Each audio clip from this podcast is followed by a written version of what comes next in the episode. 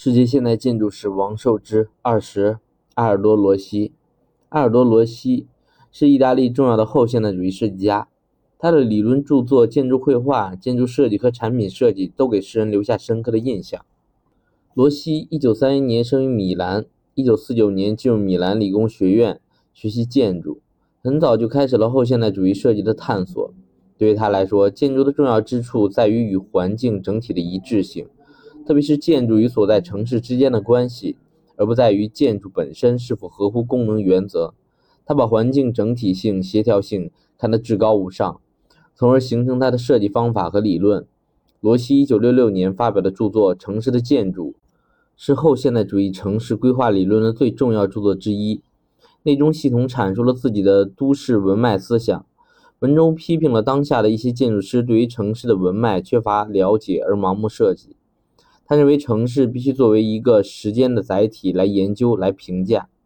每一座城市都会，而且都应该记住它的过去。建筑便是在城市里留下时代的信息。他在著作中还特别强调了类型学，认为对于建筑来说，重要的不是现代主义强调的基本功能，而首先是建筑的类型特征，因为合适的类型会使建筑有归宿感。不合适的类型会使建筑与城市环境格格不入。他曾经强调，建筑的根本问题是与都市的关系，其他都是从属性的。有了个性、精神内涵、记忆，就有了建筑的实质。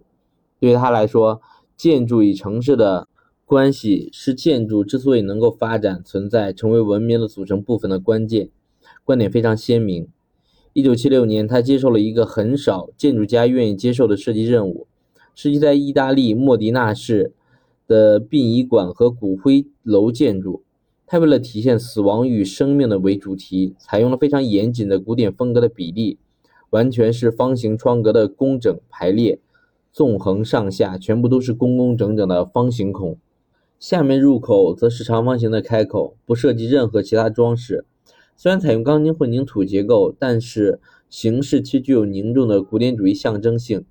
这个用途特殊的建筑，整个是一个完整的方形，因为只是为了储存骨灰盒用，所以没有玻璃和任何的装饰细节，完全是简单的窗户开口，但是却具有古典主义的比例基础，因此非常庄严。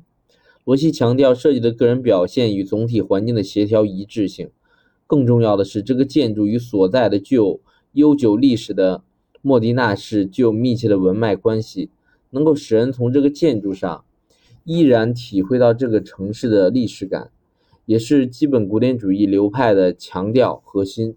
根据这个方式，罗西开始大量设计基本古典主义的建筑，都采用了与意大利历史悠久的城市具有内在关系的手法。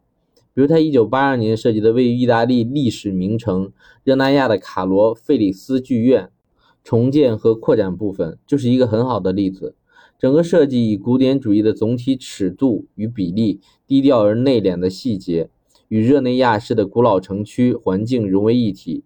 剧院的新旧部分也做到彼此融合、交相辉映，最充分体现了他的设计思想和原则。以欧洲丰富的传统建筑和悠久的城市发展历史为依归，罗西成为后现代主义在欧洲的旗手。他的思想影响了整整一代欧洲的青年设计师。